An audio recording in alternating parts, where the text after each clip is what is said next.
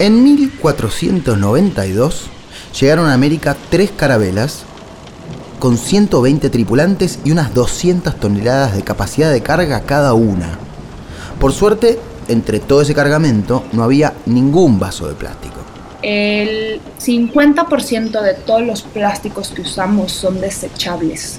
Si el plástico hubiese existido en la época de Cristóbal Colón, ese vaso descartable quizás se hubiese usado para tomar un poco de ron entre cantos de marineros y a la mañana siguiente desechado, sin más. Es un material justamente que su característica es la perdurabilidad y nosotros como sociedad de consumo lo utilizamos como material descartable. Con certeza podemos afirmar que 500 años después, ese vasito todavía andaría dando vueltas por aquí, aportando su cuota de contaminación y quizás sus restos formarían parte de nuestra dieta. Está comprobado que los seres humanos estamos consumiendo en nuestra alimentación cada vez más plásticos. Se calcula que en una semana el ser humano consume alrededor de una tarjeta de crédito. A veces nos parece que el cuidado de la tierra es algo que nos queda lejos. Sí, sabemos que ya estamos sufriendo las consecuencias de los daños al medio ambiente, pero de todos modos pensamos que nosotros no podemos hacer nada para cambiar la situación. Sin embargo, es nuestro consumo el que está poniendo en jaque al planeta. Y hay formas de que eso cambie. Esto es Sonido Ambiente, el podcast de Greenpeace Andino en el que buscamos entender cómo asumir un consumo responsable antes de que sea demasiado tarde. Soy Tomás Fonsi y te doy la bienvenida.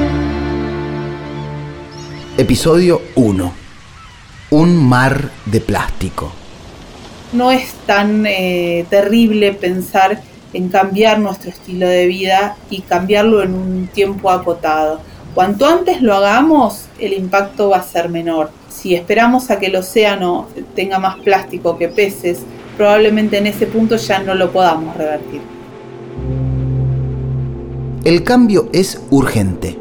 Como dice la periodista argentina Evangelina Gimitian, coautora del libro Deseo Consumido, hoy el plástico inunda nuestra vida diaria. ¿Sabes qué pasa cuando desechamos envoltorios, botellas y bolsas plásticas? Y lo más importante, ¿sabes dónde terminan? El plástico de un solo uso es una amenaza para el planeta y para sus habitantes.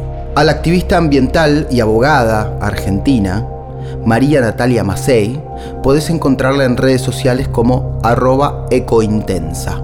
Porque lo cierto es que al día de la fecha contamos con muchísimas islas de plástico flotando en el mar con muchísimos plásticos dispersos en la naturaleza, o sea, no solo en los océanos, sino también en otros espacios naturales. Soledad Acuña, de Chile, es la directora de Engagement de Greenpeace Andino. Nosotros generamos eh, generalmente más de un kilo de basura eh, promedio al día. De eso, el 11% generalmente es de residuos plásticos. ¿Y a dónde va a ir a parar? porque nosotros lo descartamos, lo usamos una vez, usamos cubiertos descartables, eh, vasos, platos, van a la basura, van a ir a un relleno sanitario y van a perdurar ahí, no se van a degradar, porque el plástico es un material que se, se inventó justamente para durar. Como dice Evangelina, usamos platos, vasos y cubiertos descartables, pero el plástico que desechamos no está solo allí sino también en envases, bolsas, cepillos de dientes, afeitadoras, juguetes, guantes, tapabocas. Prácticamente cualquier cosa que consumimos viene envuelta o hecha de plástico. Ahora bien, si este material es una amenaza tan grande para el medio ambiente e incluso para nuestras vidas, ¿por qué seguimos usándolo? El plástico vino a brindar una, una solución es flexible, maleable, impermeable, sirve para muchísimas cosas, nos permite mantener los alimentos eh, aislados, higienizados, lo mismo en cuestiones de salud, digamos, cuando se utiliza en, en, hospitales, por ejemplo. Entonces el problema es que lo estamos usando para cosas que no corresponden. La culpa no es del plástico, es de quien le da de comer a nuestro consumo excesivo. Y como dice Chantal Chalita, ingeniera ambiental y una de las blogueras medioambientales más reconocidas de México, nuestros hábitos hacen la diferencia. Déjenme aclarar un punto. A mí me encanta decir que el plástico no es malo, es cómo lo usamos, porque justo por esto el 50% todo es desechable. Son funciones de menos de 5 minutos. Entonces, por eso siempre digo que podemos hacer mejor las cosas, que es un estilo de vida y que estamos usando un material hermoso para una función súper desechable. Hay que entender que se dice mucho esto de que la, basura es un, un error, porque en realidad en la naturaleza no existe la basura. En la naturaleza todo cumple su ciclo.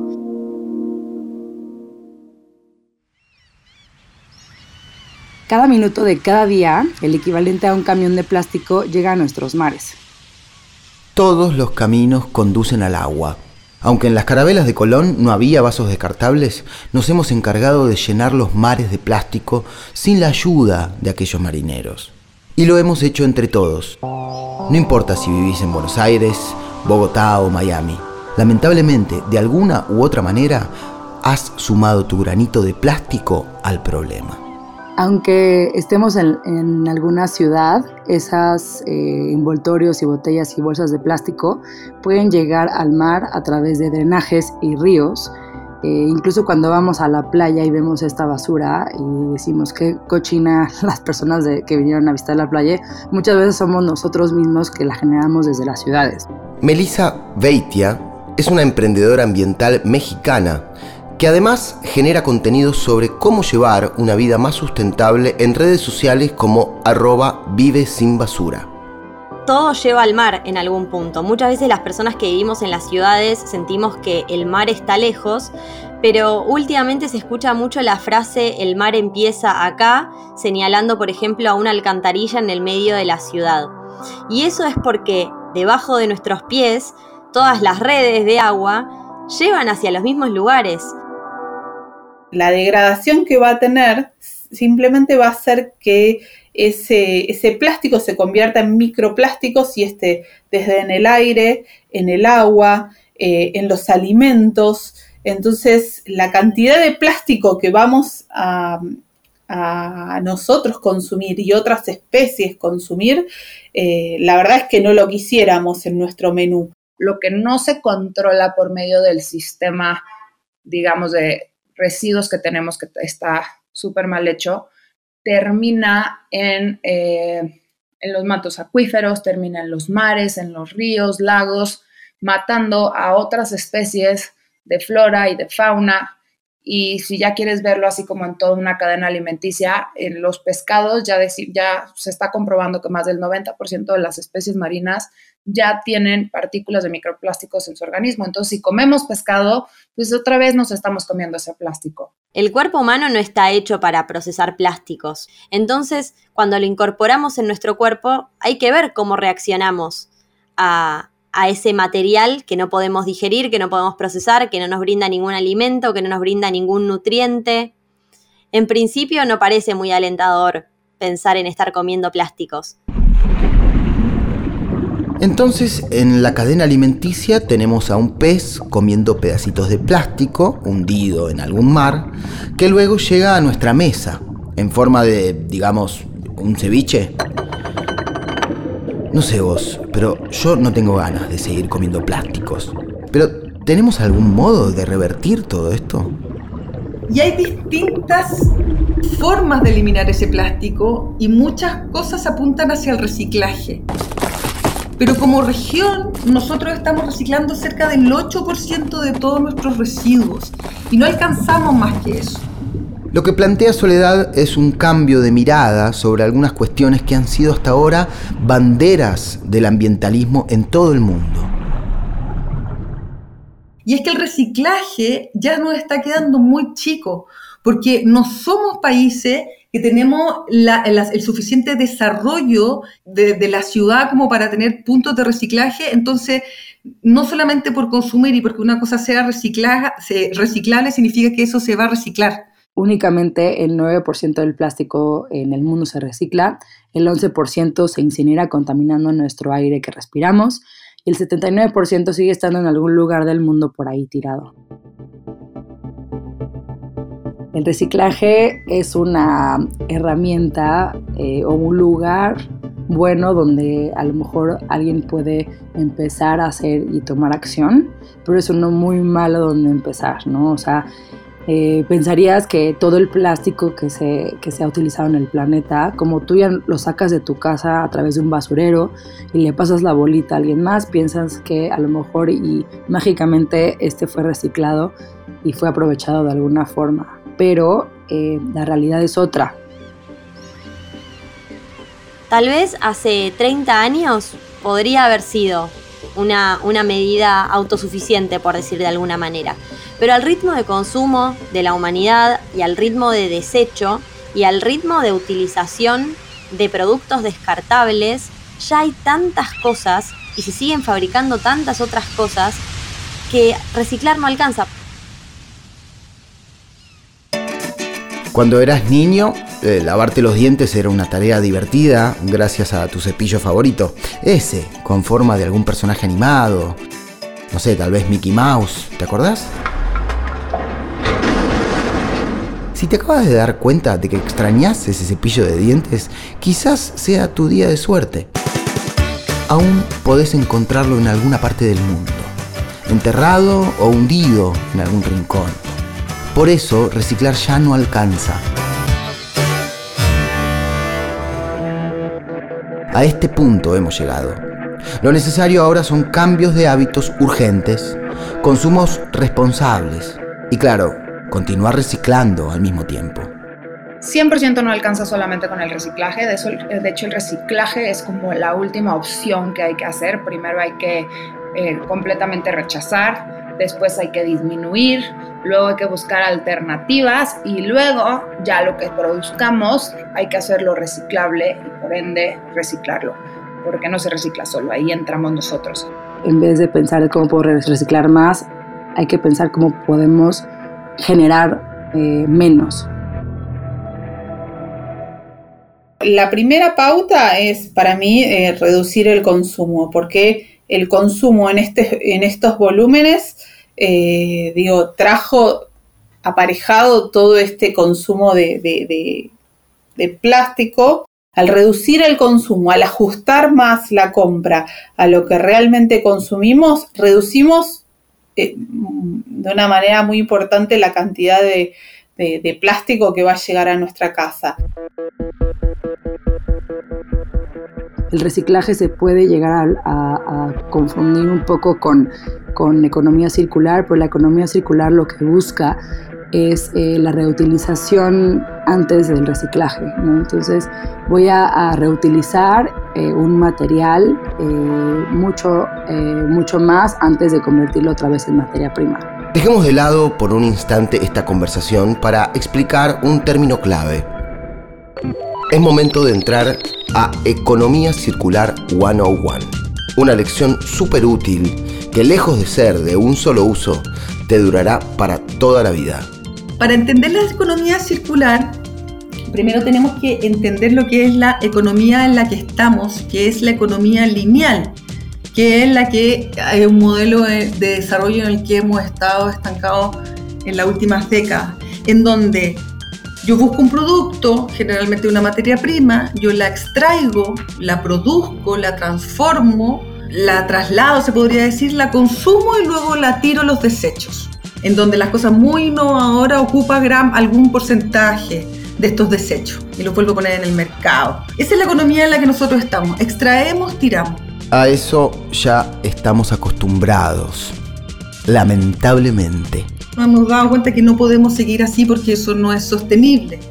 Por lo tanto, la economía circular es un nuevo modelo de producción al que casi toda la industria se está acercando por ideales y también por conveniencia económica, que es lo que yo decía, implica reutilizar, renovar, reciclar, alquilar los productos existentes todas las veces que sea posible. Mientras más, tiene un valor añadido.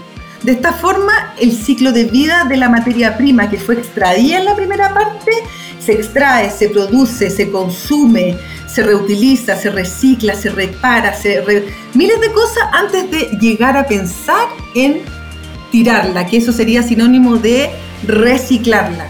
Esa es la economía circular. Comprendida la economía circular, volvamos al tema principal. Se habla mucho de que los cambios individuales no son suficientes. Yo estoy convencida de que eso no es verdad. Un ejemplo. En 2016, Evangelina y su colega María Soledad Vallejos se propusieron consumir solo lo imprescindible durante todo un año. El resultado está en su libro Deseo Consumido. Obviamente que cambió bastante nuestras vidas y bueno, hacer ese ejercicio nos sirvió para darnos cuenta que por un lado compramos mucho más de lo que necesitamos y por otro lado consumimos mucho menos de lo que compramos. A Chantal Chalita le gusta decir que es empresaria verde más que ambientalista y desarrolló una campaña para evitar la fabricación de envases para el agua. Creo que la sustentabilidad, para que sea realmente sustentable, tiene que ser económico, ambiental y socialmente viable. En cuanto al proyecto que hice, eh, no solo quité que se use el plástico, hice un modelo de economía circular en el que yo sanitizo el agua, la filtro con una tecnología impresionante, eh, lleno las botellas ahí mismo, las vendemos se consumen, se vuelven a, a sanitizar grado quirúrgico y se vuelven a rellenar. Entonces no entra todo el impacto de las botellas de crearse, de transportarse, de llevarse, de consumirse y desecharse, se eliminan tanto de entrada y de salida. Con este proyecto hemos quitado más de 2 millones de botellas y latas de producirse.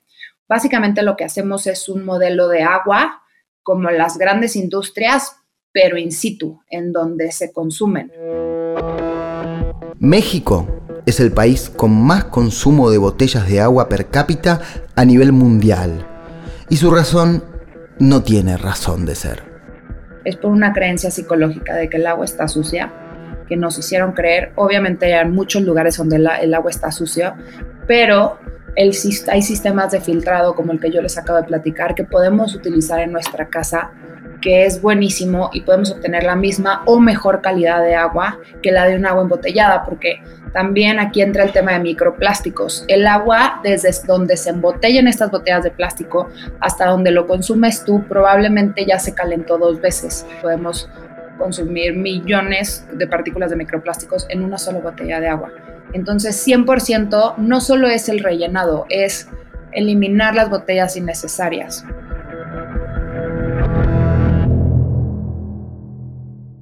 Los cambios individuales son parte de una toma de conciencia y esa toma de conciencia tiene un montón de aristas. Quedó claro, los cambios individuales son importantes, pero como con el reciclaje, no alcanza solo con eso. Una de las aristas tiene que ver con que cuando empezamos a hacer muchas cosas en lo cotidiano y empezamos a hacer un esfuerzo, porque ser ambientalista es difícil y es incómodo y requiere que cambiemos un montón de hábitos, Después tenemos muchas más ganas y mucha más energía de salir a la calle a reclamar, de ir a una marcha, de pedirle o exigirle a nuestros gobernantes que adopten políticas eh, respetuosas de nuestro ambiente, que sancionen determinadas leyes o que no sancionen otras leyes que pueden ser dañinas para, para nuestro planeta. Y todo eso tiene que ver con que también en nuestro día a día estamos haciendo el esfuerzo. Como lo dijo Natalia, el cambio individual es una primera forma de involucrarse. Un paso más es participar de campañas como Exige Alternativas, que Greenpeace lanzó en Chile.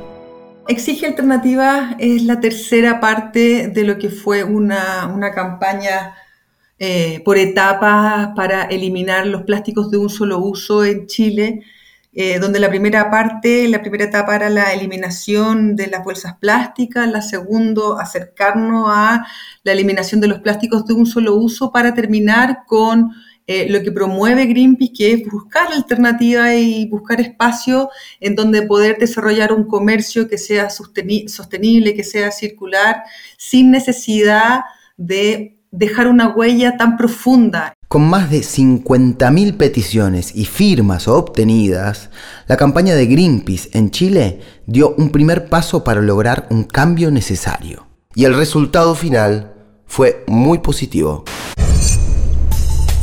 Bueno, y este domingo entrará en vigencia la ley de plásticos de un solo uso que prohíbe la entrega de implementos, digo como bombillas, cubiertos y recipientes de plumavit en locales de comida. El paso del cambio individual al cambio colectivo da frutos, como podemos ver en el caso de Chile, pero este cambio también incluye a las empresas. Si cada vez son más los seres humanos que rechazan determinados productos, por ejemplo los productos, los alimentos ultraprocesados, y tienen una tendencia a consumir más productos naturales, obviamente quienes están produciendo y quienes están poniendo dinero para llenar las góndolas de, de, alimentos, por ejemplo, van a tratar de tender hacia esa nueva demanda. Y es algo básico. Nosotros pensamos que los grandes cambios sociales siempre tienen que tener el rol de los tres sectores, de la sociedad civil, que, somos eh, las organizaciones, las personas, los civiles, el gobierno, por supuesto, el Estado y también las empresas, quienes son los que aportan los productos al, al mercado. Entonces, necesitamos los esfuerzos de los tres sectores siempre para lograr cambios contundentes y que tienen que estar coordinados independiente del color político. Sabemos que si no nos ponemos de acuerdo no vamos a llegar a ninguna parte. ¿Y para Greenpeace cómo viene el reparto de responsabilidades hasta ahora? La ciudadanía está haciendo mucho a la hora de reciclar, a la hora de innovar, de buscarle distintas alternativas y segundas, terceras o cuartas vidas a los productos. Y nosotros nos llevamos la responsabilidad del recicle, eh, a las casas. El gobierno, por otro lado, también tiene mucho que decir porque es el que regula y el que pone la multa y el que en definitiva hace pagar a quienes no la cumplen. ¿Y las empresas? Han esperado a que justamente el gobierno y las leyes o las ordenanzas municipales los arrinconen y le exijan pagar impuestos, les pasen partes, pero no van un paso más adelante primero visibilizando a una masa de consumidores verdes que queremos consumir y no sentirnos satanizados por eso y, tener alternativas dentro de, lo que creemos. Pero por otro lado, están haciendo oídos sordos a que puede ser un súper buen, super buen nuevo negocio.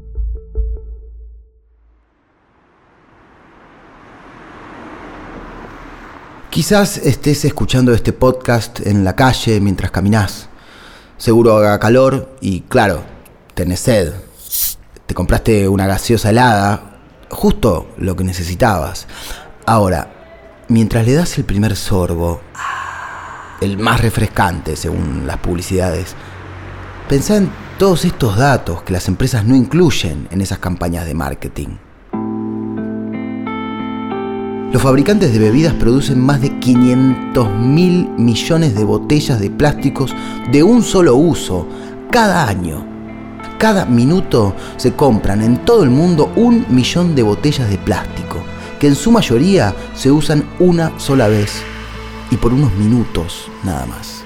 La gaseosa más famosa es la principal productora de botellas de plástico en el mundo. En 2019 generó más de 230 mil millones de envases. De esas piezas, casi la mitad eran botellas de plástico y el 97% de ellas eran de un solo uso. El Atlas del Plástico 2019 de la Fundación Heinrich Boll estimó que esa marca genera un mínimo de 3 millones de toneladas de desperdicio plástico al año siempre detrás de todos los crímenes medioambientales hay fines económicos y comerciales y los supermercados y las grandes cadenas que son macro comercios no se han quedado detrás, hay demasiadas mafias que están escondidas detrás de las góndolas, el posicionamiento de marca. Piensen que detrás de cada brandeo y cada envoltorio eh, hay siempre alguna imagen de marca, marketing, y es todo un negociado que hay, por lo tanto, desde Greenpeace nosotros promovemos ir hacia los comercios locales, hacia las ferias, hacia el almacén de barrio, eh, que es por ahí donde podemos dar la lucha y el activismo desde, cada una de nuestras trincheras. Los ciudadanos tienen que empezar por los cambios en su vida personal, o sea, de nuestras acciones de todos los días. Eso van a dictaminar al mercado que queremos. Las empresas tienen que ofrecer mejores productos, mejores opciones, aunque insista que cuesta más trabajo, porque tenemos que romper con estos hábitos desechables de consumo y eso implica inversiones o eso implica menos utilidad o eso implica mucho esfuerzo.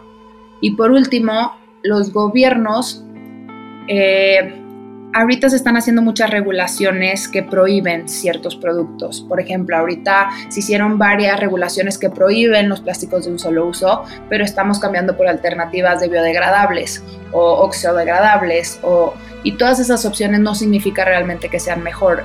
Si los cambios individuales no son suficientes y las empresas solo cambian al ser arrinconadas desde lo legal, entonces lo ambiental también debe pasar por mejores leyes. Los gobiernos tienen que prever el resultado de lo que van a hacer para también ir creando la solución o la alternativa. O sea, en tema económico no le puedes pedir a alguien que no use un desechable de tal material y agarre de otro si es cinco veces más caro porque ya le pegas a la economía. Entonces tenemos que pensar de forma integral. Tenemos que ir diciendo, ok, si vamos a quitar esto, ¿qué vamos a hacer o qué vamos a poner, si vamos a quitar tantos empleos, cómo los vamos a reponer y así, uno por uno hacer los cambios. En materia de legislación, en la Argentina hubo avances con la prohibición de entregar bolsas de plástico en Buenos Aires, pero solo se cumple en los supermercados y además la alternativa es vender bolsas de tela que siguen acumulándose en las casas a riesgo de generar un problema mayor. Ahora por iniciativa del Gobierno Nacional, se está comenzando a discutir un proyecto de ley de envases con inclusión social. Lo que busca es que haya un sistema de recolección de estos residuos por parte de los recuperadores y recuperadoras urbanas, que son quienes se están encargando de esto desde el 2001, pero que tenga financiamiento de los productores y de, quienes ponen los plásticos, por ejemplo, y, otros materiales, otros envases en el mercado. Entonces, que de esa manera los productores, quienes van a generar una ganancia a través de la venta de un producto que se coloca adentro de un envase, se hagan responsables de esos envases. Y responde al principio de responsabilidad extendida del productor y es algo que se hace en un montón de lugares y que tiene que ver con esto, entender que un envase que se coloca en el mercado es un envase que al día de la fecha muchas veces termina en la naturaleza. El problema es que justamente estamos en una situación económica del país donde eso, si eso se traduce en encarecer el producto, eh, bueno, lejos de desalentar el consumo, eh, simplemente genera una queja, pero no desalienta el consumo. Entonces, eh, tienen que ser políticas más activas Argentina tiene bastantes leyes. Sobre lo que tenemos, tenemos una ley de educación ambiental que es muy nueva, que pronto tendría que empezar a, digamos, tendríamos que empezar a ver reflejada la ley en las escuelas a través de programas que incluyan la educación ambiental. Tenemos la ley Yolanda, que es una ley que ordena que todos los empleados, empleadas, funcionarios y funcionarias del Estado reciban formación ambiental. En México también hay iniciativas legales, pero no siempre producen los resultados esperados. Ya estamos a nivel nacional con regulaciones respecto a, uso de plásticos eh, desechables.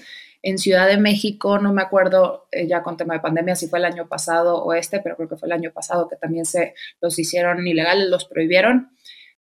Creo que falta muchísimo. Una, en que las regulaciones se lleven a cabo, ese es un tema cultural del país. Y dos, eh, insisto, no están pensadas en el después de que las publiquen, qué sucede. México tiene muchísimos puestitos de tacos, de jugos, de todo. Hay muchísimo comercio eh, informal y también es algo bonito del país, o sea, es como algo muy característico de nuestro país, este tipo de puestos y todo, pero tú no puedes llegar a prohibirles un material y luego no darles la opción. Entonces creo que no se han pensado las regulaciones de forma integral. Creo que deberían estar más enfocadas en economía circular. Se acaba de salir una ley en la que sí eh, meten como y confunden algunos de estos eh, conceptos como economía circular y acaban de poner una ley tremenda de que cualquier plástico eh, de un solo uso, si eh, se tiene que utilizar por higiene o por eh, mantener la calidad de los alimentos, no se considera como un plástico de un solo uso. Ha habido un retroceso en ese sentido. Lamentablemente los países que estamos en vías de desarrollo somos países que tenemos otras prioridades antes de que lo medioambiental pueda tener la inversión eh, y pueda tener la relevancia en cada uno de los países. Eh, temas que en los países europeos no tienen, como pobreza extrema, como pucha, temas políticos muy relevantes, eh, pucha, como trata de personas. Entonces, en el fondo son, como dicen en algunas partes, problemas del, primer mundo. Sin embargo, al verlo como un modelo de desarrollo económico en donde producto de nuestra misma basura nosotros podemos ir generando algún potencial, ahí a lo mejor eh, se están empezando a mirar para, eh, Europa y ahí a lo mejor nos podríamos llegar a comparar. El presidente actual pues no podemos hablar muy bien en tema de iniciativas ambientales porque pues no está en su prioridad. No está en su prioridad.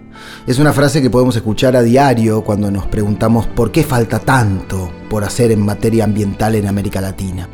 Pero en la periferia de las prioridades, la contaminación plástica continúa en aumento. Con la pandemia se estima que cada mes entran 200 mil millones de cubrebocas y guantes a los diversos ecosistemas. Entonces, ¿cuándo será prioridad? Creo que aquí nos toca más como ciudadanos, como personas, como empresas, iniciativa privada, ONGs y asociaciones, ponernos las pilas para hacer la presión que se necesita para lograr el cambio y que pues, el gobierno se, se suba y empiece a hacer cosas que sean propositivas al medio ambiente.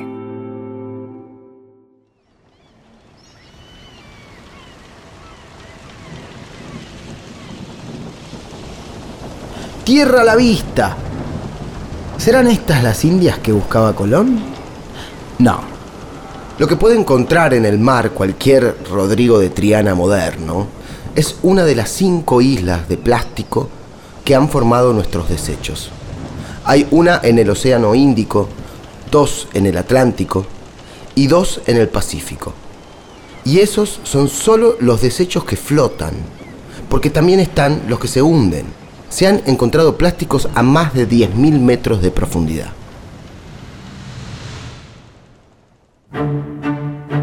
El cambio es urgente. Empieza por lo individual y sigue en la acción colectiva para exigir mejores leyes para cuidar al medio ambiente. Desde Greenpeace te invitamos a repensar tus consumos y a tomar acción. Sonido Ambiente es un podcast original de Greenpeace producido en colaboración con Posta. Por Greenpeace, Project Leader Soledad Ramírez. Producción Mariana Sturniolo. Redes, Mara Bustamante y Matías Romagosa. Comunicación, Florencia Rodríguez. Audiovisual, Max Soria. Por posta, producción, Guido Scolo. Guiones, Roque Casiero. Edición, Nacho Ugarteche. Producción ejecutiva, Luciano Banchero y Diego del Agostino. Y yo soy Tomás Fonsi. Para saber más de Greenpeace y enterarte de las últimas novedades, Seguinos en las redes sociales. Este podcast es posible gracias al aporte de los socios y las socias de Greenpeace que colaboran con cada causa ambiental. Sonido Ambiente continúa en el próximo episodio. Escucharlo en Spotify o en tu plataforma de podcast favorita. Hasta la próxima.